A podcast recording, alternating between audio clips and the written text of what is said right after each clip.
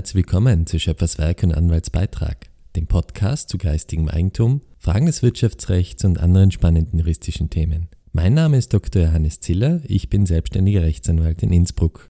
Urheberrechtlich abgemahnt, was nun ist das heutige Thema meines Podcasts. Wer nicht immer ganz genau aufpasst, wie er mit urheberrechtlich geschützten Werken anderer Personen umgeht, den kann es durchaus treffen, dass ein urheberrechtliches Abmahnschreiben ins Haus flattert.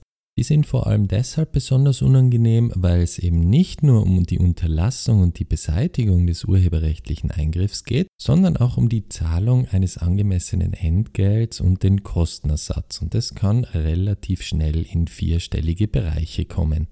Ich werde Ihnen heute erklären, was so ein Abmahnschreiben überhaupt ist und was es bezweckt und wie man es richtig prüft und richtig darauf reagiert. Wenn Sie sich jetzt die Frage stellen, was sind denn solche urheberrechtlich geschützten Werke, wegen denen ich abgemahnt werden kann, dann kann ich Ihnen Folge 57 des Podcasts empfehlen, wo ich das ganz genau erkläre. In Folge 61 bin ich dann im Speziellen darauf eingegangen, was man urheberrechtlich beim Posten auf Social Media beachten muss. Stark verkürzt geht es einfach nur darum, dass man urheberrechtlich geschützte Werke wie beispielsweise Bilder, Texte, Videos oder Musik von fremden Urhebern nicht ohne weiteres für die eigenen Zwecke, zum Beispiel auf der eigenen Website oder auf dem eigenen Facebook-Kanal, nutzen darf, ohne nicht vorher die notwendige Zustimmung dieses Urhebers einzuholen. Kommt Ihnen der Urheber da auf die Schliche, kann es eben sein, dass Sie ein Abmahnschreiben bekommen. Und ich glaube, dass jetzt gerade mit der Entwicklung der künstlichen Intelligenz es viel einfacher werden wird, in Zukunft solche Verstöße im Internet systematisch zu suchen und leichter festzustellen. Im Ergebnis kann es also gut sein, dass in Zukunft die Abmahntätigkeit zunehmen wird und man noch genauer darauf achten muss, dass man urheberrechtlich alles richtig macht. Der ganz klassische Fall von urheberrechtlichen Abmahnungen ist meistens der, dass jemand fremde Bilder zur Untermalung seiner Website verwendet, ohne da vorher die Zustimmung einzuholen. Dieses Beispiel möchte ich auch meinen weiteren Ausführungen hier zugrunde legen. Insgesamt läuft ein Abmahnprozess aber ganz analog ab, wenn es dann eben nicht um Bilder geht, sondern vielleicht um Musik, um einen Text oder ein Video. Was ist jetzt eigentlich das Abmahnschreiben an sich? Das ist eine Aufforderung des Urhebers, die er entweder selbst formuliert oder die von einem Rechtsanwalt kommt, der ihn vertritt, Eingriffe in seine Urheberrechte zu unterlassen, zu beseitigen und dafür eben auch Schadenersatz zu zahlen. Der Urheber versucht da außergerichtlich seine Rechte durchzusetzen. Es stünde ihm natürlich auch frei, sofort eine Klage einzubringen. In diesem Fall müsste der Kläger aber selbst alle Kosten tragen, wenn sie als Beklagter sofort alles zugestehen und anerkennen. Diese Regelung kommt daher, dass Gerichte also nur dann behelligt werden sollen, wenn eine außergerichtliche Einigung nicht erzielt werden kann. Das Abmahnschreiben gibt Ihnen also die Möglichkeit, etwas noch außergerichtlich zu regeln, bevor es vor Gericht kommt und dadurch nochmal sehr viel teurer wird. Man muss nämlich beachten, dass solche urheberrechtlichen Ansprüche eine durchaus hohe Bemessungsgrundlage vor Gericht haben und dadurch auch die Kosten relativ schnell ansteigen. Die schlechteste Reaktion auf ein solches Abmahnschreiben ist sicher gar keine Reaktion. Ignorieren Sie das Schreiben nicht einfach, Sie müssen darauf reagieren, sonst ist es nur eine Einladung, sofort geklagt zu werden.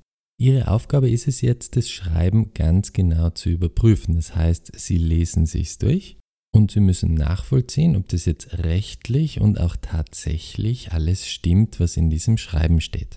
Sie sollten ein paar ganz zentrale Fragen durchgehen.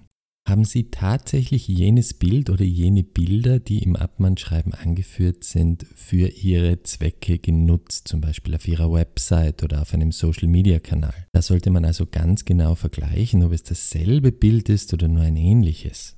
Ist der Abmahner tatsächlich der Urheber dieser Bilder oder zumindest vom Urheber legitimiert? Sie müssen in der Kette der Berechtigung also immer zurückgehen bis zum Urheber des Bildes. Wenn jemand stellvertretend für den Urheber einschreiten will, dann muss er auch von dem legitimiert sein und man kann durchaus einen Nachweis für diese Legitimierung verlangen. Wo haben Sie die Lichtbilder her, die Sie da verwendet haben? Haben Sie vielleicht sogar die notwendigen Nutzungsrechte eingeholt und der Urheber kann sich daran nicht mehr erinnern? So etwas müssten Sie Ihrerseits nachweisen können. Also versuchen Sie nachzuvollziehen, woher Sie die Bilder haben.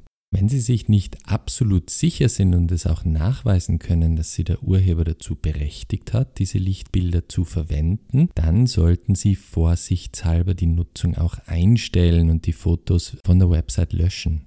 Sollte sich erst später ergeben, dass Sie ja eigentlich doch berechtigt waren, können Sie die Fotos ja wieder hochnehmen. Wenn Sie die Lichtbilder tatsächlich unzulässigerweise verwenden, kommt es auch immer auf die Dauer der Nutzung an. Die Dauer der Nutzung ist nämlich ganz entscheidend für das angemessene Entgelt, auf das wir jetzt gleich noch eingehen werden. Versuchen Sie also nachzuvollziehen, seit wann Sie die Lichtbilder auf Ihrer Website oder eben auf Ihrem Social-Media-Kanal im Einsatz haben. Wenn sich aus Ihrer Prüfung jetzt ergibt, dass Sie eigentlich gar nicht dazu berechtigt waren, diese Lichtbilder auf Ihrer Website zu verwenden, dann stellt sich natürlich die Frage nach der Ab Abgabe der Unterlassungserklärung. In den meisten Fällen schicken nämlich die Abmahner auch gleich eine Unterlassungserklärung mit. Diese Unterlassungserklärung wäre, bevor man sie unterschreibt, daraufhin zu überprüfen, ob die nicht zu weitreichend ist. Prinzipiell müssen Sie sich mit der Unterlassungserklärung nämlich nur dazu verpflichten, die konkrete Verletzung nicht noch einmal zu begehen.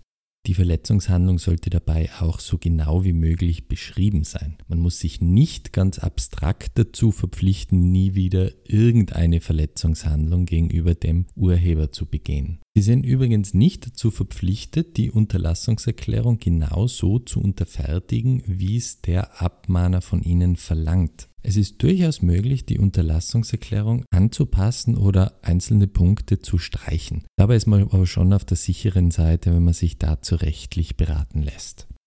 Bei den meisten Abmahnschreiben geht es dann ja auch finanziell ins Eingemachte. Der Urheber möchte meist ein angemessenes Entgelt für die Nutzung seiner Lichtbilder und außerdem Schadenersatz. Beginnen wir mal mit dem angemessenen Entgelt des Urhebers. Angemessen ist jenes Entgelt, das der Verletzer zahlen hätte müssen, wenn er im Vorhinein eine Einwilligung für die Nutzung eingeholt hätte. Der Urheber bekommt also quasi den Marktpreis seiner Leistung ersetzt. Gerade bei Fotos wird da gerne auf die Honorarempfehlungen der Innung der Fotografen zurückgegriffen. Diese Bundesinnung der Berufsfotografen hat zu diesem Zweck einen eigenen Honorarrechner eingerichtet, den man auch im Internet abrufen kann. Und da sieht man dann, dass die Honorare sich durchaus differenziert errechnen nach bestimmten Kategorien, für welche Zwecke möchte ich die Fotos verwenden, zum Beispiel für eine Social-Media-Nutzung, wie lange möchte ich die Fotos nutzen, sind da Models auf den Fotos abgebildet und in welchen Ländern möchte ich die Fotos nutzen. Wenn Sie das alles angeben, dann wirft Ihnen der Honorarrechner auch eine Honorarempfehlung aus. Es ist aber ganz wichtig zu wissen, dass diese Honorarempfehlung der Berufsfotografen immer nur eine Orientierungshilfe sein kann, um das angemessene Entgelt festzusetzen. Wenn der konkrete Fotograf diese Lichtbilder zu einem günstigeren Tarif im Internet anbietet, und das kommt hin und wieder vor, wenn man die Bilder auch auf bestimmten Stockfotoseiten angeboten wird, dann kommt nur dieser tatsächliche Marktpreis zur Anwendung. Sie sollten also prüfen, ob dieses Foto, das Sie da unzulässigerweise in Anspruch genommen haben, auch käuflich irgendwo zu erwerben ist und was Sie da zahlen hätten müssen. Dieses angemessene Entgelt steht dem Urheber übrigens komplett verschuldensunabhängig zu. Wenn Ihnen auch noch ein Verschulden vorzuwerfen ist, dass Sie dieses Bild verwendet haben, Sie also eigentlich wissen hätten müssen, dass Sie das nicht tun dürfen, dann steht dem verletzten Urheber sogar das doppelte angemessene Entgelt zu. Theoretisch könnte der verletzte Urheber daneben auch noch einen entgangenen Gewinn und einen immateriellen Schadenersatz fordern. Das kommt in der Praxis aber nicht so häufig vor. Wenn das Abmahnschreiben durch einen Anwalt erfolgt, wird der seine Kosten auch noch als Schadenersatz bei Ihnen geltend machen. Meistens sehen urheberrechtliche Abmahnschreiben auch noch relativ kurze Reaktionsfristen vor. Sie werden da also meistens aufgefordert, binnen einer Woche sowohl die Unterlassungserklärung abzugeben, alle Verletzungen zu beseitigen und Schadenersatz zu leisten. Wenn Ihnen diese Frist zu kurz ist, können Sie durchaus mit dem Anwalt Kontakt aufnehmen und eine Fristverlängerung zur rechtlichen Prüfung bitten. Wenn Sie schon durch einen Anwalt vertreten sind, kann es der Anwalt für Sie machen. Solche Fristverlängerungen sind in der Praxis durchaus üblich. Sie sehen, es gibt durchaus einiges zu beachten bei urheberrechtlichen Abmahnschreiben, ganz egal, ob man selbst einen Verletzer abmahnen will oder ob man abgemahnt wird. Wenn Sie auf die eine oder andere Weise rechtliche Unterstützung beim Abmahnschreiben brauchen, stehe ich Ihnen natürlich sehr gerne zur Verfügung. Fragen richten Sie bitte an podcast.ra-ziller.at. Andere spannende Podcasts zu Wirtschaftsthemen finden Sie übrigens auf diebusinesslounge.at. Vielen Dank fürs Zuhören und bis zum nächsten Mal.